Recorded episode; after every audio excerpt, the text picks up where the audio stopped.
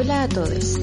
Esto es Amargadas, un podcast señoril donde abunda el feminismo y el drama. Ya tuve que ir obligado a misa, ya toqué en el piano para Elisa, ya aprendí a falsear mi sonrisa, ya caminé por la cornisa. Hola chiquillas, ¿cómo están? Hola, hola. Hola, hola. Cada miércoles aquí por Radio Holística. ¿Cómo están chiquillas? Como siempre, bien con frito. Con mi- miércoles por la mañana. Carita de miércoles por la mañana. Estábamos nosotras con la Fran ahí dándolo todo, bailando la intro y la pata seca. Como que se me pegaba un ojo que temprano, pues niña. Una, que un animal nocturno. Esta madrugada, pero no me toman. No, Te estáis yo despegando ahí. hacernos- yo te voy a hacernos el desprecio, perra. Sí, yo chocando el piso ahí. Sí. Sí, hay una ahí con todo. Metiéndole calor a este día. Así pues, chiquillas. Oye, estamos, eh, hoy vamos a tocar un tema sobre la violencia de género y contra la Ah. mujer en Internet, Fran. Sí, súper importante este tema, lo pensamos porque como estamos todas encerraditas y ocupando horas y horas y horas y horas de internet, eh, sí se hace un poco más frecuente la violencia de género en general y la violencia de género en este medio que, que también es un medio que también eh, da mucha posibilidad como de control, puede como cooptar gran parte de nuestras vidas, sobre todo en este tiempo de encierro que necesitamos la red social para, para relacionarnos con otros o como para mirarnos. Así que vamos a ver todas las aristas de este tema.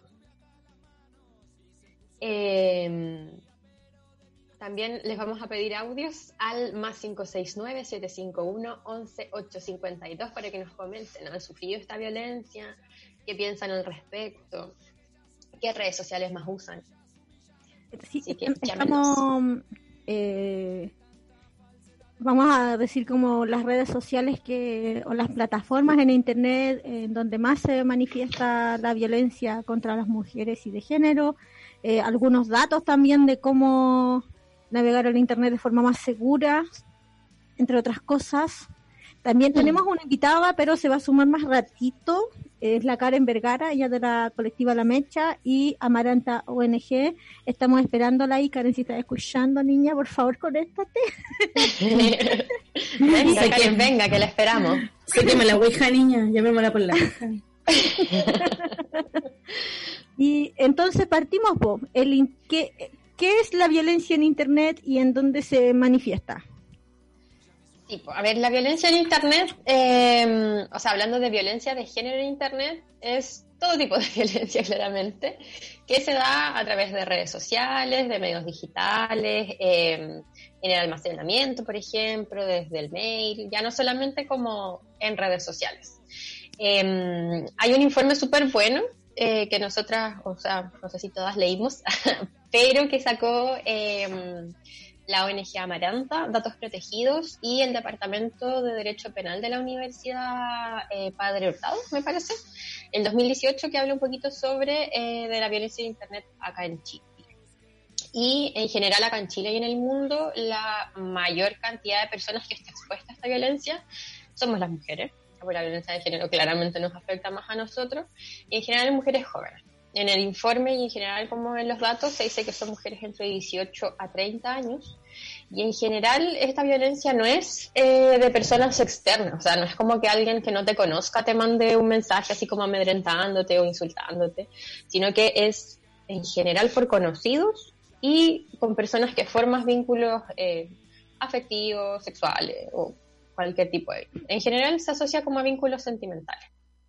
Una pensaría que se trata de, ¿cómo se llama? De personas que no te conocen, como personas random, Claro. como el típico troll de Twitter o de Facebook que te empieza a acosar, pero eh, a través de este informe, que después vamos a estar viralizando la información, eh,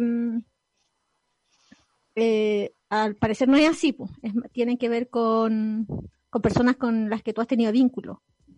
Sí, ¿cachai? Que la Fundación Datos Protegidos también reveló el 2018 que un 40% de las mujeres encuestadas habían eh, eh, habían sufrido de acoso, ciberbullying, ¿cachai? Y les habían compartido imágenes o videos eh, que ellas eh, llegaron a compartir con alguien consentidamente, ¿cachai?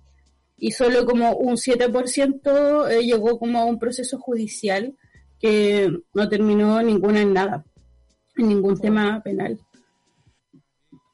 Oye, pero eh, ¿ustedes cachan como qué tipos de acoso, por ejemplo, como, eh, no sé, pues suplantación de identidad o mensajes así como acosadores o también pueden ser... em, son, son formas de ejercer violencia en Internet, como suplantación de identidad, mensajes Claro. acosadores, eh, borrarte la cuenta, hackearte la cuenta, eh, bloquear tu contenido, también difundir información respecto a ti, como ya sean Eso.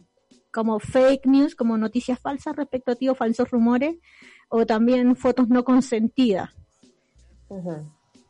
Claro, o sea, hay millones como de, de aristas como de este tema. En el mismo informe que les mencionaba antes, en general, em, dice, por ejemplo, este informe, el 88% son como ataques verbales, burlas, insultos, humillaciones. Y de ahí eh, viene, por ejemplo, que te manden videos que sean como sexuales y agresivos, como forma de amedrentar.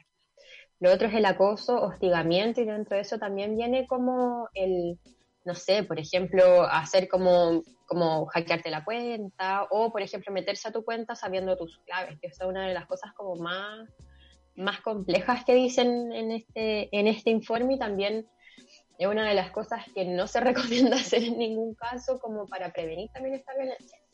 Y lo otro son las difusión de imágenes como íntimas sin consentimiento.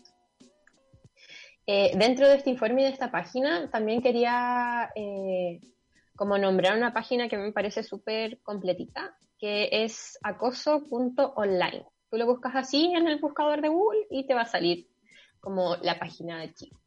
Y ahí eh, te dan cinco claves para denunciar y resistir la publicación de pornografía tuya no consentida, que está súper, súper Sí, está interesante eso. Y eh, en caso de que alguna compañera se encuentre como eh, en una disputa por de, difun- porque le hayan difundido, ay, mira, me trabé, esto es el sueño. Te trabó la lengua, niña.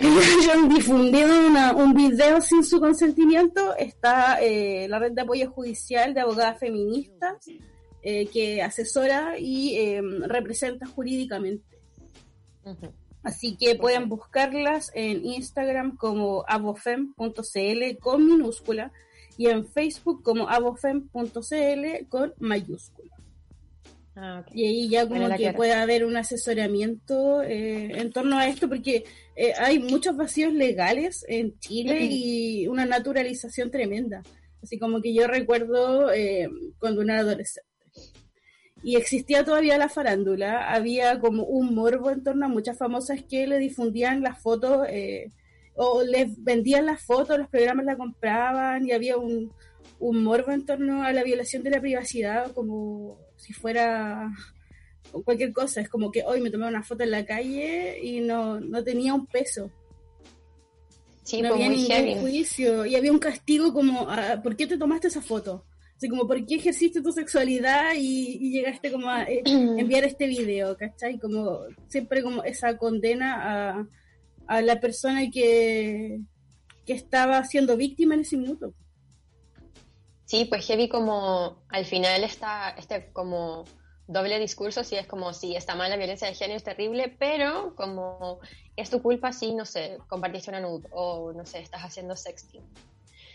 Y también hay, pienso yo como más allá de ese doble discurso, creo que es súper importante si uno como que quiere, quieres vivir tu sexualidad como desde esa forma que creo que está súper bien, sobre todo en este tiempo de pandemia que al final no todos eh, vivimos con, con nuestras parejas sexuales o, o no sé. ¿Cachai? Como es una de las formas que tenemos como de vincularlos de esa forma. Y para eso creo yo que también es que es muy importante como averiguar y tomar control como sobre las tecnologías que estamos usando. Y ahí en esta misma página que les mencionaba, como me caí dos veces de culo cachando como todas las cosas que se pueden hacer y todos los datos que uno comparte como sin cachar. Ahí como, Mm. ellas dicen, por ejemplo, que si voy a hacer algún registro como sexual o algo que yo no quiera que sea visto por todo el mundo, como que hay que tener tres pasos y también como, como tres acuerdos, como el consentimiento dentro de esas prácticas. O sea, como cachar si yo efectivamente quiero solamente registrar como eso, quiero, no sé, a lo mejor enviarlo, quiero almacenarlo en algún momento, también si quiero publicar, que son como tres cosas súper diferentes y que también van a uno tomando diferentes como tipos de riesgo. Por ejemplo, así, no sé, pues, si yo registro algo con mi celular y mi celular está todo como guardándolo en una nube, de eso es muy difícil después sacar. ¿Cachai? Como no sé tampoco ah, qué personas tienen acceso a esa nube, entonces son como cosas que hay que considerar como para protegerse antes de... de Para tener ciertas prácticas. consideraciones antes de compartirse eh, como prácticas con el sexting, como pa- porque la idea no es limitar la acción de las mujeres ni de otros, eh, sino más bien como formas más seguras de evitar Internet. Porque Internet es una herramienta ya que está, que es como un pilar como social muy importante. Eh, a través de TikTok nos enteramos, nos compartimos de otras formas, eh, acortamos distancia y un montón de herramientas que puede ser, pero también eh, la violencia de género y contra la mujer es algo estructural que va eh, usando, ¿no? Se va oxigenando de otras estructuras, eh, como el Internet. Pensaba en, por ejemplo, eh, según el informe, si ustedes leyeron, eh, como qué plataformas en Internet son las menos seguras o las más violentas, porque hay dos cosas que yo pienso que son diferentes. Una cosa es como las no seguras y otras las más hostiles para las mujeres. Entonces, dentro, yo pensaría que dentro de las más hostiles eh, puede ser Facebook. Sí, de hecho, Siento que Facebook, siento que Facebook es muy hostil, muy hostil. Demasiado. Sí, estaba en el informe de la Fundación Datos Protegidos que Facebook era la aplicación eh, más eh, insegura y que mm, también llevaba tiempo implementando esto como de eh, poner como limitaciones al momento de escribir, como que ya hay ciertas palabras que no puedes usar. eh, cuando te detecta cierta cantidad como de eh, ofensa o un garabato, así como que vas a escribir cualquier cosa, te la inmediatamente la censura. Ah, me pasó a mí. Subí un Sí, relato que tenía así.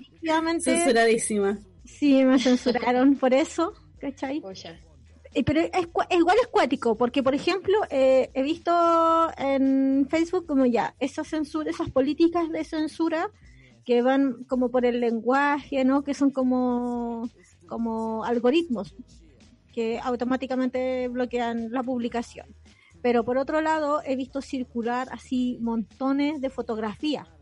Fotografías que seguramente no, con, no o sea, con toda seguridad no son consentidas, eh, que son que expresan violencia gráfica, así desde sobre todo violencia sexual o violencia o que incitan a la violencia sexual contra las mujeres y las niñas, sobre todo eh, con todo este destape del Pizzagate y todas esas cosas que son para no me voy a meter en la bola del bulo en internet que o anónimos que son fake news eh, o teorías de la conspiración, eh, pero sí hay perfiles que, que constantemente incitan a la violencia sexual, particularmente contra mujeres y niñas. Entonces pensaba, eh, claro, Facebook te censura los garabatos, como decir algún garabato, como shishitimanga, eh, ese te lo va a censurar, pero sin embargo, como que no hay ninguna eh, siento que no, no, no han avanzado mucho en, en no,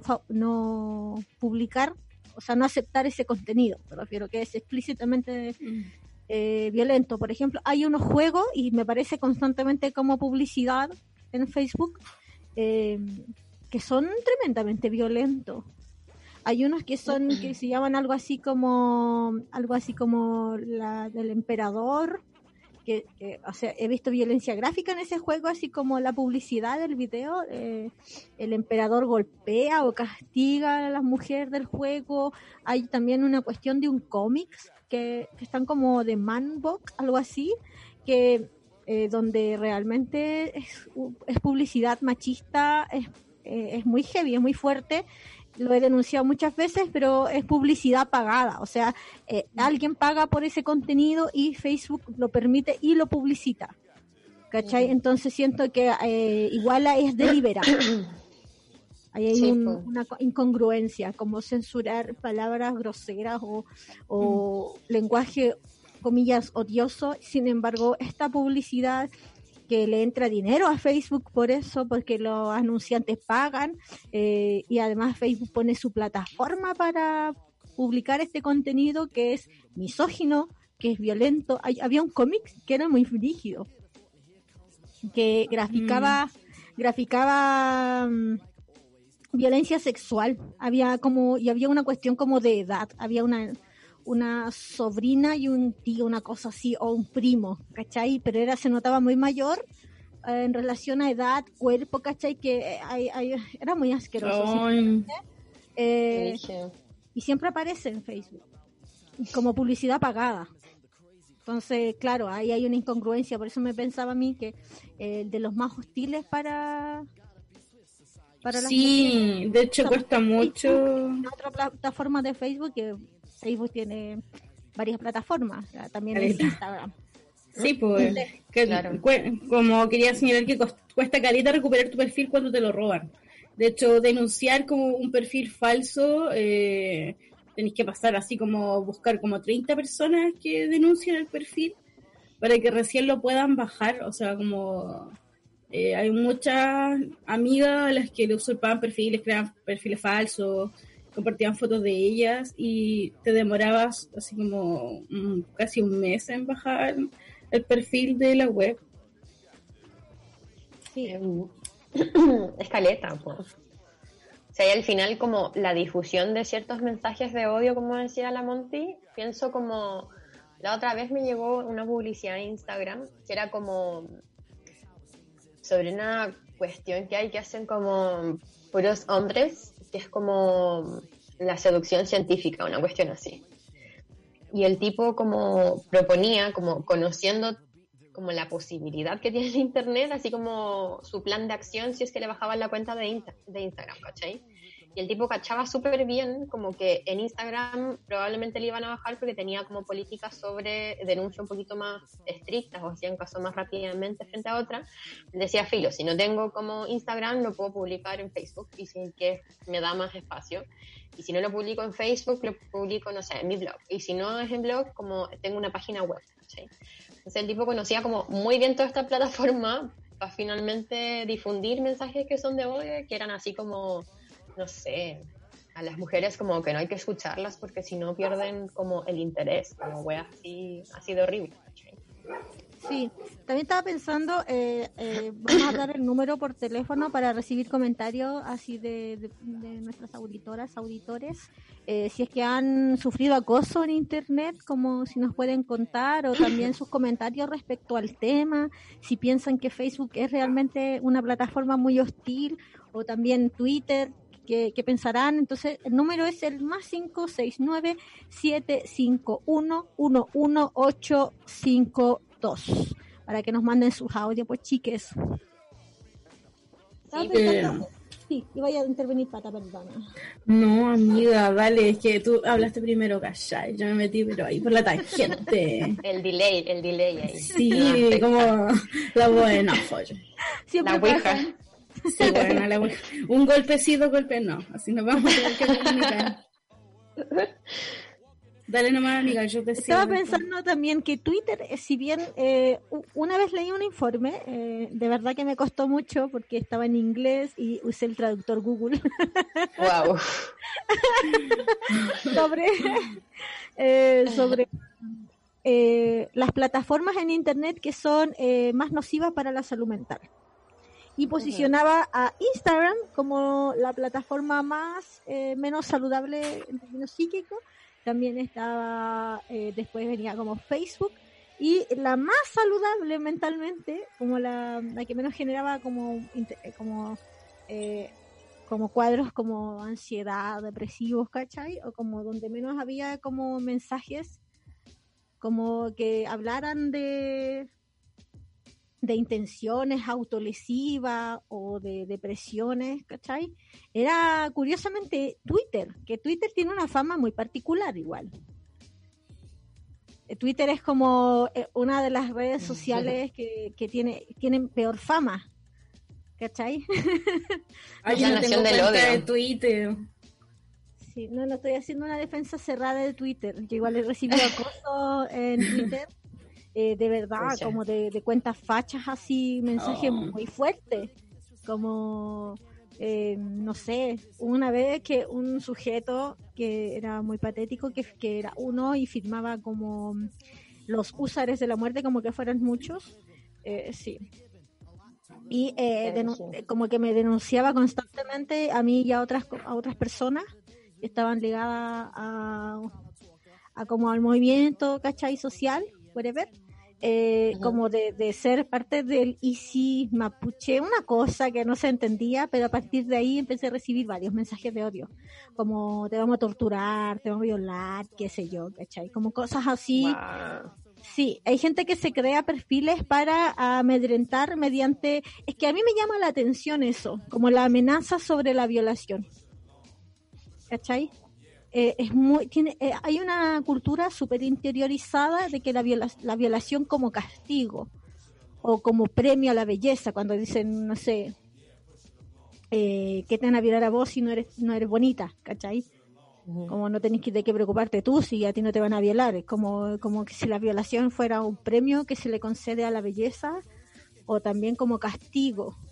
Eh, igual hay otras formas de recibir mensajes hostiles que son para mí los gráficos. La violencia gráfica es muy heavy en Internet.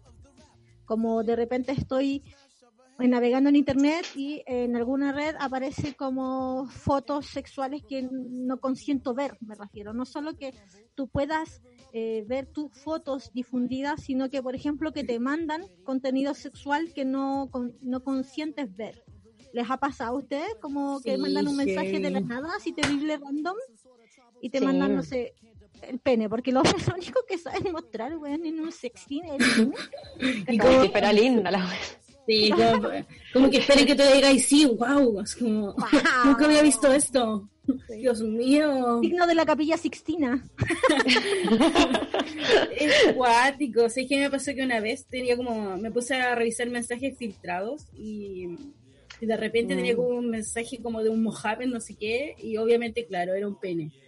Y así No. como, ah, de verdad, menos mal estaba filtrado. Eliminé, ¿cachai? Pero es como de verdad, ¿qué piensan? Como, ¿qué esperan que tú le digas? Como, sí, wow.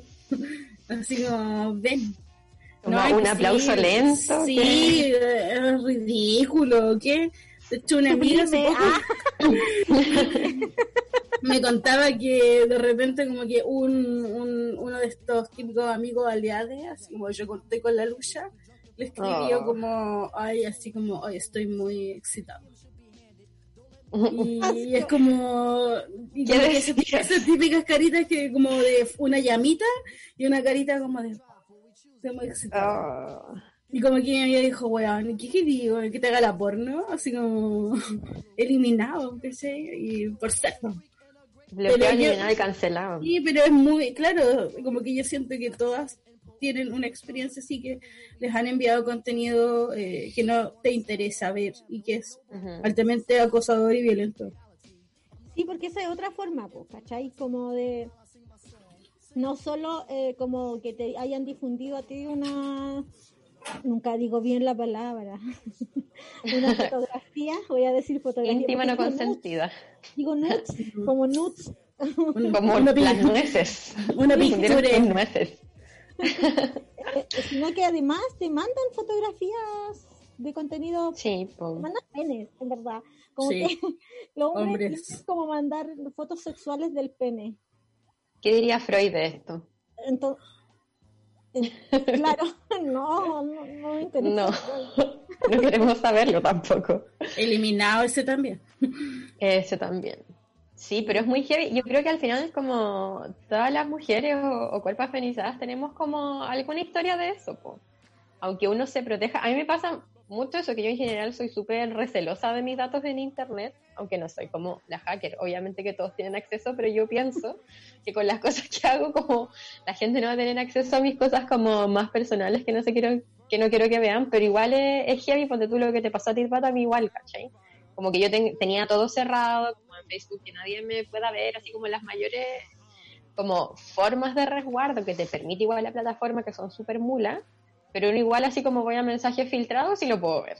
Como no quería ni miércoles en la mañana un pena asqueroso. Claro, después de escuchar amargadas y topísimas, tenés asquerosos. Es como, no. no, guárdenselo, guárdenselo. Por ejemplo, hay ciertas eh, como recomendaciones para cuando uno se topa con contenido que incita a la violencia contra las mujeres, que es como un problema gigantesco. Eh, que eh, los blogs de contenido machista son brígidos y es como siempre salen más porque se, se genera una mm, masificación que tiene que ver con la denuncia.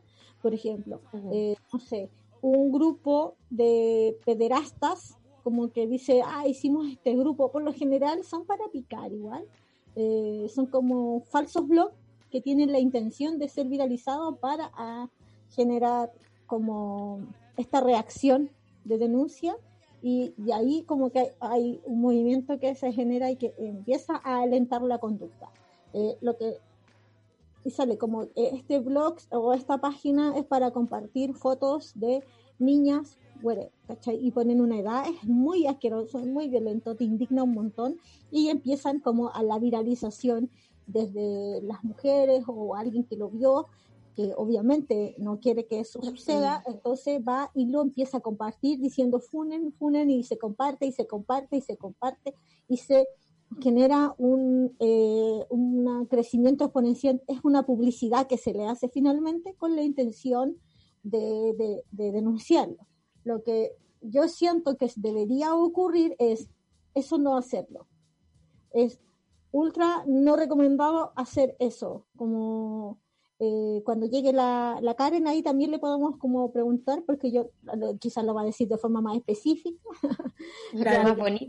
más bonito. Entonces, eh, lo que yo creo que debe hacer es bloquear el, el perfil, como el, reportar el perfil, eh, y como reportarlo, y si puedes, como de, mandar un correo a cibercrimen alertando de esto es una paja hacerlo de esta manera porque es mucho más fácil como darle compartir y llamar a la gente a compartir y funar este perfil que alienta la conducta eh, violenta contra las mujeres.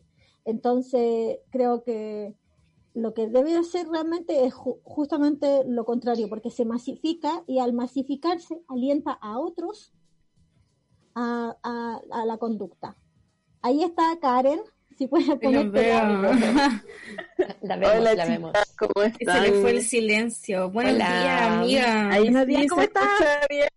Bien. Mira, media desesperada porque traté de conectarme y se cortó la luz. Como que el, nos boicotea el, nos boicotea la tecnología. Yo estoy en Talcahuano. Ah, ¿y ahí está lloviendo? Eh, sí, sí, no, toda la semana y se, se ha dicho también que, que, se viene complicado el temporal hoy día, así que... Oye, en sí, eso está apático. Oye, gracias por temporal. y yo así como, oh, necesito Estábamos justamente hablando de cómo qué hacer frente a contenido que incita a la violencia o a la violencia sexual contra mujeres y niñas, que uno se topa con esa publicidad y lo primero que hace es como llamar a funarlo, pero compartiéndolo. Eh, creo, eh, como que nos puede recomendar a la gente que nos está escuchando. Bueno, usualmente, de hecho, ese es uno de los tipos de, violencia más, potentes que existen como de, amedrentamiento directo. Pero el problema, al igual que con las páginas, por ejemplo, que promueven pedofilia o, u otro tipo de, de, violencia, sobre todo contra las mujeres, eh, reportar, mostrarlas o funarlas en público usualmente hace que suban en interacciones, que eh, aumenten sus seguidores. Eh, y que finalmente se haga como una cultura en torno al morbo. lamentablemente algo que, que, nos ha mostrado la inmediatez y sobre todo la, la tecnología es que, y, algo que también entrega mucho el porno, que es como que ya nada sorprende, como que cada vez se necesita algo más y más fuerte, más fuerte, más violento. Eh, y usualmente cuando la gente comparte las cosas también ocurre así. Entonces, llamar a denunciar eh, masivamente, usualmente, claro, tiene el efecto contrario, porque por un lado esto se viraliza más y uno nunca sabe dónde va a llegar. O sea, uno siempre trata de reportar o mostrarle a sus conocidas o, decir, oye, mira, ayúdame a dar de baja esta página o, funemos este lugar, pero siempre llegan, siempre llegan más asiduos también, por otro lado. Lamentablemente es un, es un mundo, ¿cierto?, donde, donde hay muchas personas que también consumen este contenido. Entonces, yo lo que recomendaría, bueno, principalmente es, claro, reportar directamente a la plataforma, eh, y bueno, en casos, por ejemplo, como, como de páginas que inciten, por ejemplo, la pederastia o el abuso de menores, existen, eh, Fundación para la Confianza hace poquito subió un manual sobre qué hacer en esos casos, que eran números específicos de la PDI, por ejemplo, para mostrar el, para, para enviarles la URL, la, dirección de arriba eh, de estas páginas, y también como, como denunciar, claro, a las plataformas o a, por ejemplo, Interpol u, otro, u, otras eh, policías que investiguen este tipo de casos, eh, pero sobre todo cuando hablamos, claro, de violencia hacia niños y niñas. En el caso de nosotras, más adultas, hay como una cierta desprotección también. Eh, más allá de, de, claro, denunciar en la plataforma, es muy difícil que, que ocurra algo más. Y ahí también es la importancia de que hayan hartas colectivas trabajando estos temas para también acompañar, eh, que trabajemos juntas en talleres sobre cómo resistir este tipo de violencia, etcétera. Sí, oye, eh, nosotras iba a decir algo pata. Ay, sí, pero eh, es que quería hacerle una pregunta, pero ya como en de otro ítem. Así que si tú querías eh, aportarle algo, te doy así como, hola Karen, eh, te hablo desde Chiloé, amiga. Eh, bueno, tú sabes que este podcast es como muy dramático, entonces yo creo que parte de lo que te pasó eh, que nos sincronizamos, ¿cachai? Y aparte que tú eres una geminiana, y aquí está, está súper intensa. Y em, quería preguntarte por la ley PAC, que es una ley que está como durmiendo en el Senado y que busca regularizar ciertos vacíos legales que tiene la constitución del despreciable de Guzmán, en que eh, sanciona compartir contenido eh, que no autorizaste, pero como que siempre está esa carga del vínculo afectivo. Como que hay un, hay un juicio como al compartir contenido, por ejemplo, a un tercero con el que no tienes ningún tipo de eh, cotidianidad. Quería como consultarte cuál es tu apreciación sobre esto, eh, alguna, eh, no sé, alguna anotación, acotación en torno al tema. Bueno, de hecho, hace poquito tuvimos una reunión con una de las diputadas que está impulsando la, esta, esta ley, la, la diputada Maister Cini, eh, con algunas compañeras de Amaranta que hemos estado investigando estos temas, como a nivel de tener cifras. Hace poquito sacamos una nueva encuesta de violencia de género que respondieron más de 500 mujeres. Hemos estado trabajando con eso y notamos que la ley PAC, si bien es un avance grande, eh, hace falta todavía mucho por modificarla y por perfeccionarla. Precisamente por esto, que hay formas de violencia que no considera eh, y también porque pasa que la violencia de género en Internet hasta hace muy poco tiempo ni siquiera era considerada. Eh, en la actualidad, ¿cierto? Nos vamos dando cuenta que es un tipo de violencia que también permite, que, es como un brazo que se extiende de otras violencias, como por ejemplo, puede, a través de la tecnología puedes ejercer violencia psicológica, eh, puedes ejercer también, ¿cierto? Eh, el envío de contenido sexual agresivamente violento y así. Entonces, finalmente nos damos cuenta que, que también tiene que tener, ¿cierto? Sus códigos y sus leyes, sus leyes específicas y ahí, claro, nos damos cuenta que hace falta todavía un, trabajo más en profundidad con esta, con esta ley. Eh, nosotras queremos sumarnos a una mesa de trabajo para abordar cierto, la, eh, ciertos cambios que tiene que tener este proyecto y también pensando en una ley más integral eh, que, aborde cierto las violencias en, entornos digitales. Así que en eso estamos, estamos tratando de eh, ver la posibilidad de que se vuelva a instalar el debate sobre esta ley, eh, volver a levantar cifras, que el tema no se quede dormido un tiempo más, porque usualmente va pasando eso, ¿cierto? Y sobre todo pasa cuando hablamos de leyes que van, que van de la mano de sancionar conductas que son agresivas para las mujeres. O sea, siempre nos damos cuenta de que usualmente es, nunca es el momento para abordarlo, eh, siempre hay algo más importante eh, y así se van postergando eternamente. Entonces, sí, nuestra idea es eh, poder por lo menos apoyar una nueva unos nuevos cambios ahí en ese proyecto y, seguir socializando. Pero también nos pasa, por otro lado, que eh, la ley lamentablemente no soluciona todo.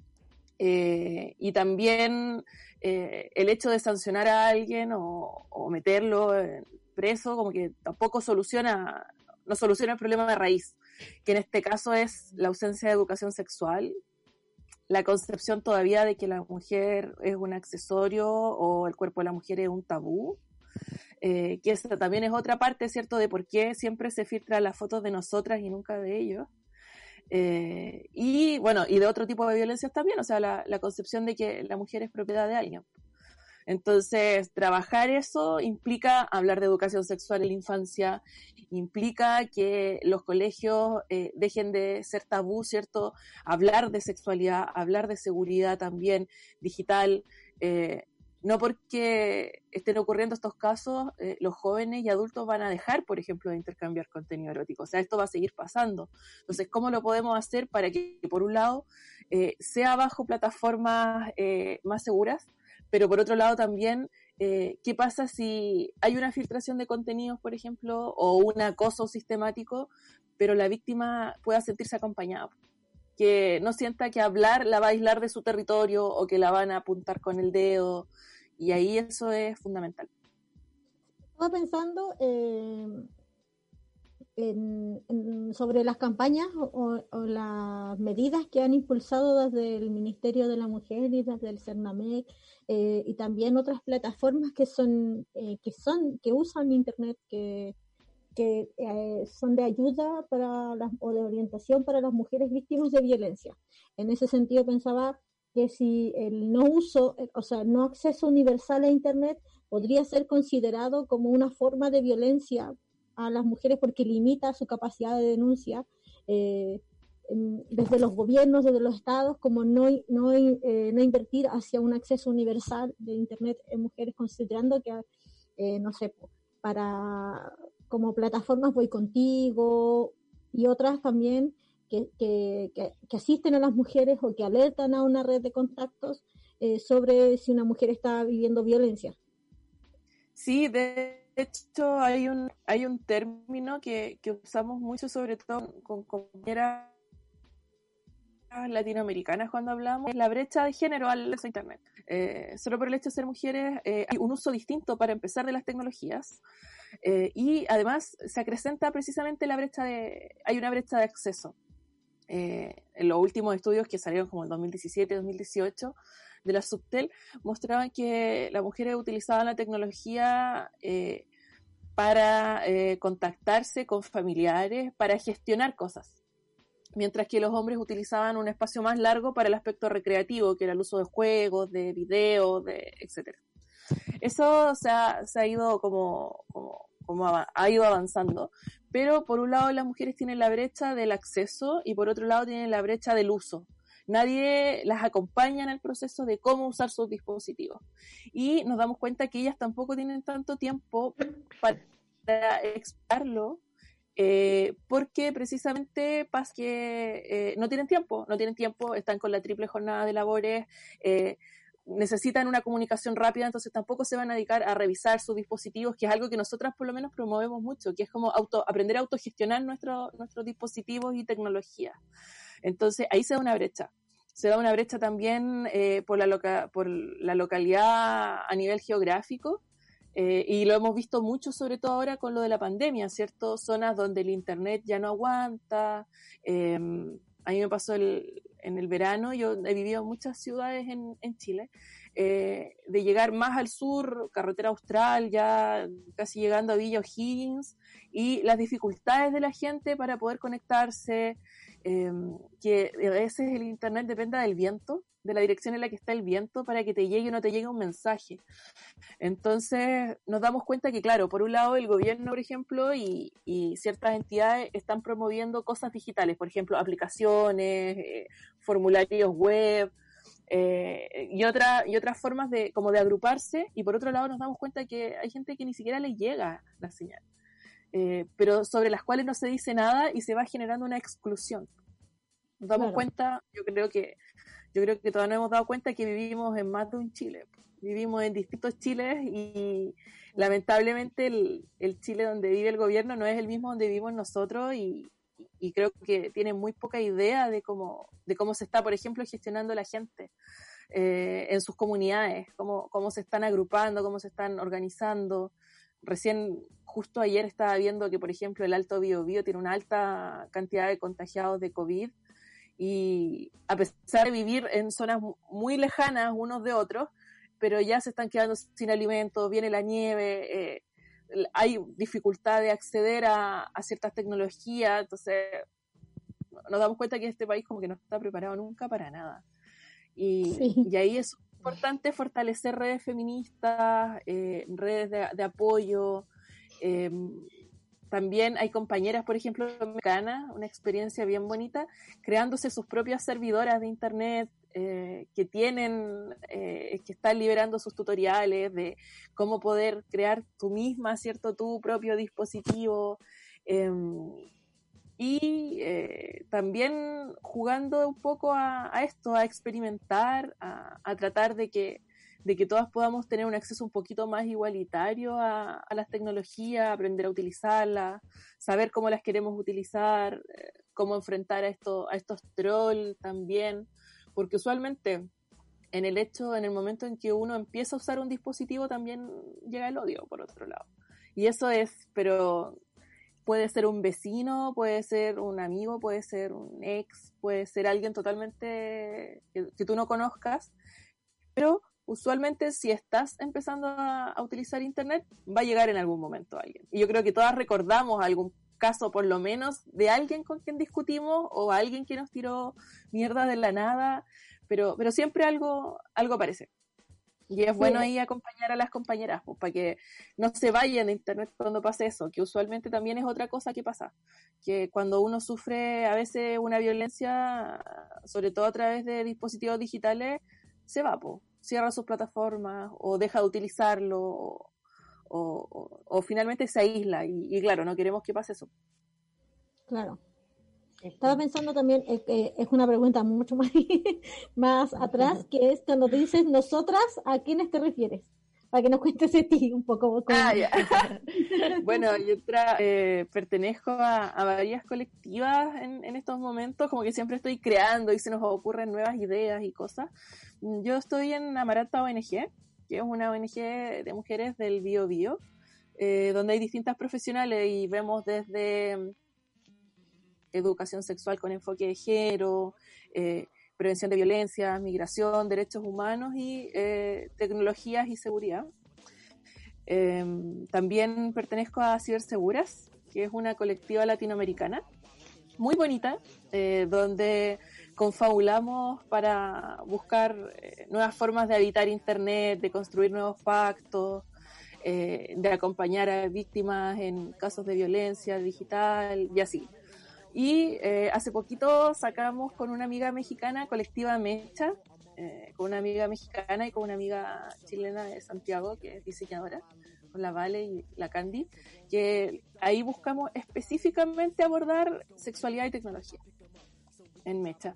Eh, la idea es, bueno, trabajamos en una campaña eh, chiquitita con la FETCH, eh, con el área de extensión de la FETCH, donde eh, explicamos, por ejemplo, de qué manera poder habitar una sexualidad más segura a través de las tecnologías. Me carga el concepto seguro, pero como que es lo único que se me viene a la cabeza para hablar como de, de una sexualidad como, como, responsable, como cuidada.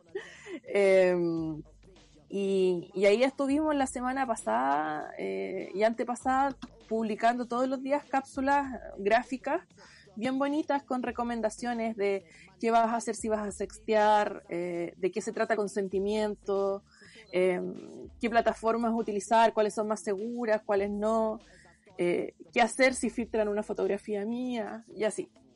Y, y en eso he, he estado todo esto, todos estos días. Pero yo creo que hablando de, de esto, precisamente de estos temas, lo más importante es, claro, lo que estamos haciendo en, en Mecha directamente y por otro lado, eh, en Amaranta estamos eh, con un proyecto que se llama Aurora. Y en Aurora buscamos hacer eh, específicamente un mapeo sobre la violencia de género en Internet eh, actualizado, porque lo último que hicimos fue este primer informe de, sobre violencia de género en Internet que salió en 2018 con la Fundación Datos Protegidos en conjunto. Ahora estamos haciendo este proyecto que se llama Aurora y eh, queremos ya el segundo, el segundo semestre de este año, hacer videos, una campaña y, y, y proyectos paralelos eh, que también acompañan a las mujeres en la utilización de sus dispositivos. A tenerlos eh, configurados para que, por ejemplo, no les vayan a robar las contraseñas, prevenir ciertos tipos de estafas, eh, qué hacer en caso de vivir violencia de género en Internet por parte de una pareja o de una persona conocida, qué pasa cuando la persona no la conoces o no sabes quién es y así. Entonces estamos trabajando en eso. Como les contaba, hace poquito terminamos de hacer una encuesta sobre este tema. Estábamos a más de 530 mujeres de todo el país, lo cual nos tiene muy contenta porque logramos representación de todas las regiones, que era algo que queríamos sí o sí. Y eh, la idea ahora es, claro, procesar esos datos con las compañeras en Amaranta y empezar a sacar las primeras cifras, yo creo que ya para agosto, por ahí, como de cantidad de tipos de violencia, eh, entre otros, porque también nos pasó mucho que a veces las mujeres no se reconocen como víctimas de violencia o no nos damos cuenta hasta que ya, no sé, muchas terminaban la encuesta y era como, ah, ¿verdad que sí la viví? Pues como, y vuelven atrás a contestar de nuevo porque en realidad, no sé, eh, muchas, a pesar de que, de que éramos muy específicas en la, en la encuesta, nos decían, no, yo nunca he sufrido violencia en Internet, pero eh, una pareja eh, estaba por redes sociales, o me llamaba insistentemente, o utilizaba el dispositivo para controlar mi. Entonces, después nos damos cuenta, sí, también es violencia. Y es como, como volver a este, a este trabajo de, de poder formar por un lado y, y, más que educar, acompañar, yo creo, a, a, las compañeras en este, en este uso de los dispositivos y por otro lado de hacer comunidad, pues, porque si bien en la tecnología podemos encontrar violencia, por otro lado también podemos encontrar formas de asociarnos súper bonitas, pues como esta, por ejemplo, que estemos claro. desde distintos lugares conversando, haciendo comunidad, eh, acompañando a veces a otras mujeres de otras localidades, de otros países incluso. Oye, qué fructífera en su trabajo, como muy bacán encontrar todas estas plataformas. Eh, yo te quería consultar, Karen, que no, o sea, lo hablamos muy eh, por encima antes, sobre lo que están haciendo con la colectiva Mecha, como, como yo, por ejemplo, si estoy entrando en Internet o quiero, no sé, hacer, sobre todo en este contexto de pandemia, no sé, sexting o mandar nudes, eh, ¿cómo puedo empezar a protegerme? Como creo que una de, la, de, las principales cosas, entendiendo como todo este panorama que nos da, es que es un poco que la ley no nos protege, como que es algo muy nuevo, ya las denuncias no llegan y también estamos expuestas finalmente a la violencia de género en esta como en esta nueva área de la vida, por así decirlo, que tampoco es tan nueva. Sí, bueno, nosotras en general, dentro de lo primero que, que queríamos hacer con, con Mecha y, y, de hablar de estos temas, era, claro, partir primero preguntándonos nosotras mismas cómo queremos habitar estos espacios, cómo quiero habitar yo Internet, cómo, cómo quiero usar yo las tecnologías. Eh, es una pregunta que a veces uno no siempre se hace, eh, pero es un ejercicio bonito, como que de hecho las insto a hacerlo cuando puedan, que tomar un cuaderno y escribir como tu propio manifiesto de cómo vas a usar las tecnologías. Eh, ¿Por qué comento esto? Porque también en las tecnologías a veces eh, permiten que terminemos exponiendo al resto, ya sea una amiga, un amigo. Eh, yo el otro día me preguntaba cuando estaban hablando de, de esta supuesta foto que resultó ser falsa de la doctora Isquia Siches, eh, donde aparecía supuestamente tomando, ¿cierto? Como un vaso de, de copete al seco. Y era, ya, pero si esta foto hubiese sido de ella, ¿de dónde salió? Eh, ¿De qué plataforma? Eh, ¿Por qué alguien consintió que estuviera ahí? ¿La difusión de esa fotografía es con su consentimiento o no? Em, y nos vamos haciendo distintas preguntas que de repente no nos damos cuenta que subimos álbumes completos, sobre todo cuando se usaba Facebook, que ahora ya no se usa tanto. Subíamos álbumes completos con nuestros amigos y nunca, no, a lo mejor nos preguntamos, oye, eh, ¿estaré exponiendo a una amiga al subir esta foto? Eh, ella tiene el consentimiento para que yo suba este contenido o, o de repente contenido que delata dónde vivimos o nuestras o no sé cualquier tipo de información personal entonces por un lado me preguntaba mucho eso. Y, eh, y, de ahí salió la idea de, sí, tenemos que construir nosotras mismas nuestros propios pactos de cómo vamos a usar Internet, cómo vamos a interactuar, qué plataformas vamos a usar, eh, nos vamos a leer todos los términos y condiciones o no, y así. Y cuando hablamos de, de sexualidad, es precisamente una, una rama más de este conocimiento que podemos hacer eh, las tecnologías han acercado mucho también, ¿cierto? No tan solo a parejas, sino a nosotras mismas con nuestra propia sexualidad, las cosas que nos gustan y las que no, eh, el autoestima también, ¿cierto? Hay distintos movimientos que han ido en favor de ello. Eh, y por lo mismo, claro, las tecnologías se han usado también como forma para poder mantener estas relaciones sexuales a distancia. Eh, en ese sentido, el sexteo, claro, es una práctica que puede ser escrita, puede ser visual, puede ser auditiva, con otra persona donde uno intercambia contenido erótico, ya sea un relato, la construcción de un relato, de una historia, o, como te decía, a través de audio, video, fotos. ¿Y qué pasa? Que claro, enviar fotos y videos suele ser más suele ser más conflictivo en el sentido de que siempre está eh, la posibilidad de que alguien filtre ese contenido. Entonces, por eso también siempre es súper importante hablar de consentimiento, por otro lado, porque no estás sexteando si en realidad recibiste una fotografía que tú no querías ver, por ejemplo, eh, que es algo que también pasa, ¿cierto? Como las famosas dick pics que le llaman, que, es cuando un hombre manda una fotografía de su pene libremente, sin consultarlo, sin, ningún tipo de, de, conversación. aquí estoy yo. claro, eso no es sexo. Eso no es la foto de carnea, así como. Entonces, em, nos damos cuenta que, que claro, eh, se están compartiendo estos contenido, la, nos gusta hacernos fotos, nos gusta hacernos videos, a veces queremos compartirlos, pero claro, también está por otro lado el tema de qué pasaría si llegaran a filtrar mi contenido. Entonces ahí nosotras hacemos algunas recomendaciones, tratar de no utilizar, por ejemplo, Instagram, sino eh, alguna aplicación pura que no permita pantallazos, eh, como Signal, yo siempre recomiendo mucho Signal para todo Hace poquito sacó una actualización que permite también difuminar rostros directamente desde la aplicación, eh, que es algo que nosotras a veces nosotras recomendábamos, pero, pero hacer con otro con otra aplicación. Eh, tratar de no utilizar, por ejemplo, de no publicar nuestro rostro en estas fotos. Em, no mostrar cosas que nos pudieran identificar fácilmente, como puede ser un tatuaje, como puede ser una parte de la casa muy reconocible y así. Pero todo esto va, claro, en, una forma de prevención.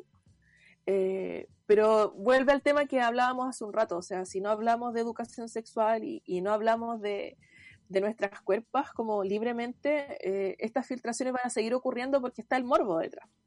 Entonces, no sé, eh, también es raro, por ejemplo, y, yo sé que les ha pasado o lo han visto, que cuando usemos Instagram, por ejemplo, sea más censurable un pezón en una marcha un pezón abiertamente mostrado, ¿cierto?, en una marcha, eh, que, por ejemplo, una fotografía íntima de una chica que se viralizó. A veces cuesta mucho más dar de baja ese tipo de contenido que eh, muestra una vulneración, ¿cierto?, a la vida íntima de las personas versus un discurso feminista o versus un empoderamiento del cuerpo. Me carga la palabra empoderamiento, pero bueno. Em, pasa, pasa mucho y, creo que se han dado cuenta. O sea, a veces es más fácil que den de baja una, de, una página con contenido feminista o con contenido eh, relacionado a, política, etcétera, pero que cuando hay una filtración de archivos íntimos de, una chica eh, cuesta mucho más. Entonces también ahí hay un tema que tiene que ver precisamente con la percepción del cuerpo, eh, también del morbo de la gente, precisamente. Y por otro lado, que eh, por favor no hagamos más eso de que cuando una compañía esté viviendo un tipo de filtración de, de su archivo íntimo, de hacer esto que, que, decíamos el otro día, de llamar a funar, ¿cierto? Masivamente. Sí. Porque en ese llamar a funar eh, terminamos compartiendo más la fotografía, termina alojándose en más sitios y después no se puede bajar jamás. Yo ahí lo que recomendaría siempre... Y alentando más la conducta también. Exacto. Entonces ahí lo que, de hecho, claro, hay, hay todavía incluso comunicadores y, otras personas que hablan del concepto porno venganza. A mí me carga el término porque implica, ¿cierto?, de que, de que hay una, una víctima que, que está sufriendo y, y, y, como que se expone más todavía a través del término. Nosotros siempre hablamos de difusión de archivos íntimos sin consentimiento.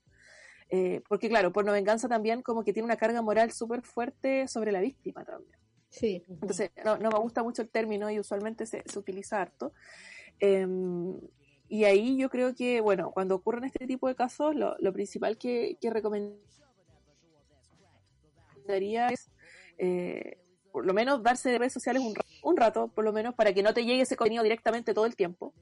Eh, tomar pantallazos de la URL, la dirección que está arriba en, eh, en la página para saber quién, quién lo subió primero, qué cuentas lo subieron primero y tratar de contactar a alguna colectiva que esté trabajando en estos temas. En estos casos está, por ejemplo, estamos acá en Mecha, estamos en Amaranta, en Cibersegura, eh, todas utilizamos redes sociales además, entonces estamos como siempre muy pendientes y ahí tratar de ver cómo dar de baja el contenido, eh, porque claro, las plataformas eh, y sus moderadores son insuficientes para abordar todos los tipos de violencia que se están viviendo día a día.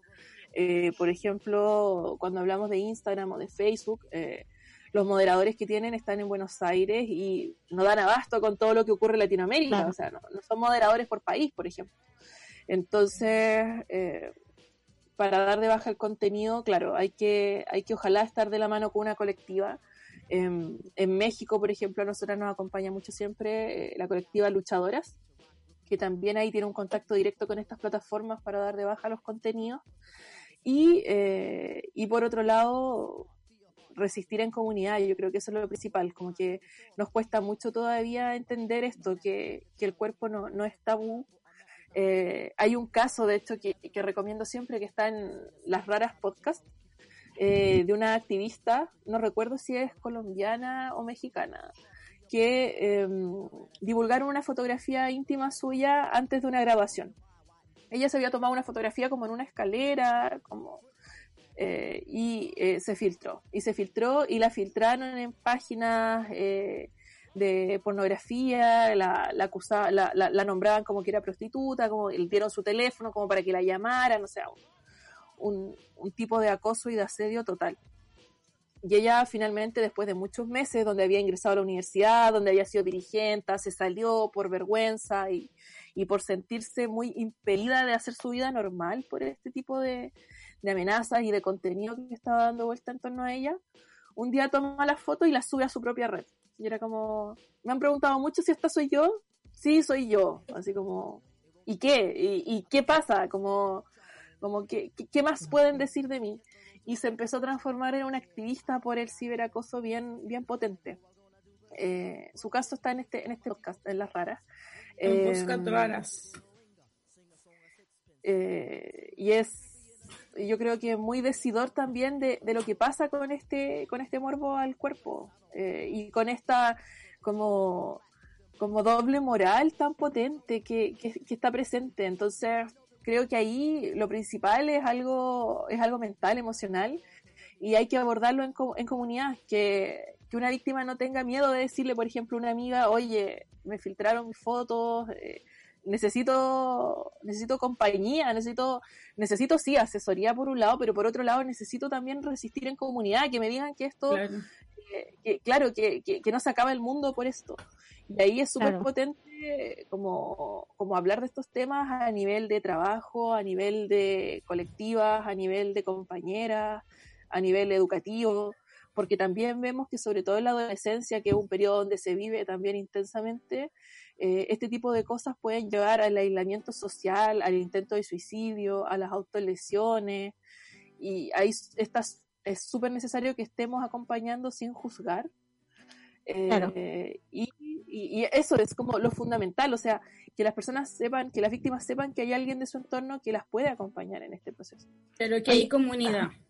Sí, Exacto. para, para finalizar, que ya estamos Sí. llegando al final del, del programa, eh, viene Mercurio retrógrado. Eh, quería preguntarte si tienes esas gráficas que hicieron eh, con colectiva La Mecha, como para... eh, ¿Dónde las podemos encontrar? Claro, ¿dónde las podemos encontrar para, para poder compartirlas ahí, que las auditoras, auditores puedan verlas? Y agradecerte también eh, tu participación, así resistiendo ahí desde el temporal. desde el temporal. Este programa siempre es así, señoril y muy dramático. y cargado de feminismo. Sí.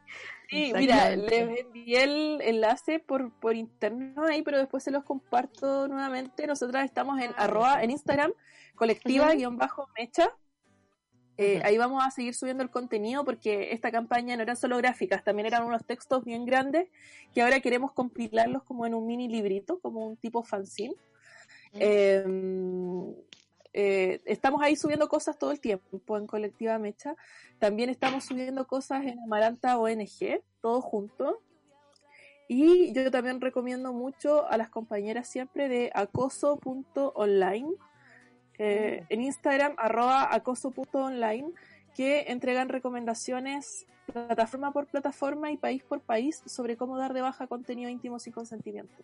Eh, entregan recomendaciones y formularios incluso para darlos de baja, por ejemplo, de páginas pornográficas, de directorios de páginas Ah, pornográficas, eh, de qué hacer cuando están en Facebook, qué hacer cuando están en Instagram, qué hacer cuando están en Twitter y así. Eh, son parte de todas estas colectivas amigas donde, donde todas y donde Buenísimo. compartimos también información, donde estamos actualizándonos, porque la tecnología avanza todos los días, las plataformas igual. Ahora estamos muy atentas a todo lo que ocurre en TikTok, por ejemplo, que Claro. esta, esta aplicación nueva y que está siendo muy utilizada por los jóvenes y donde también cuenta mucho de su vida íntima, eh, de que están viviendo violencia o si están con una relación abusiva y así. Así que ahí estamos tratando siempre de estar Bacán. más actualizadas posible. Muchas gracias, Karen, Sí. por venir al programa. Eh, sí que es muy temprano y que tuviste muchos dramas, así que nos encantó eso, ¿no? que hayamos podido conjugar ahí. Eh, Sí, ya bacán. nos estamos despidiendo porque eh, nos motivamos con el tema. Oye, nos extendimos, pero lo Nos dimos todo. extendimos un montón. Que no se diga que no lo damos todo. Eh, quiero dejarlas con un tema, todas las personas que nos están escuchando, de una cantora lafkenche de Osorno, que es la Curi Lafken, eh, Bajo la Lluvia, que nos envió el tema porque nos escucha siempre. Y em, pedirles, por favor, que nos manden sus audios para el momento Britney de la próxima semana. Eh, Ya vamos a estar lanzando. eso, tenemos un concurso, lo quiero Sí. mencionar antes que nos vaya. Sí, ahí lo que venga el tema. Claro, sí. al Instagram de Amargadas. Sí. Le- Métanse les quería pasar ese dato que vamos a tener un super concurso con las chicas acá. Van a estar, vamos a estar eh, regalando dos libros de estas dos hermosas poetas y una ilustración de mis manitos. Así que síganos en Instagram, arroba amargadas-en la radio. Pueden ganar las Sí. cosas, chiques. Eso, vamos con el tema y que. Gilda guíe nuestros corazones. Un beso, un beso, Valiente. Karen. Chao, Sí, chiquillas. arriba los corazones valientes, compañeras. Sí, aguante. Chau. Chau.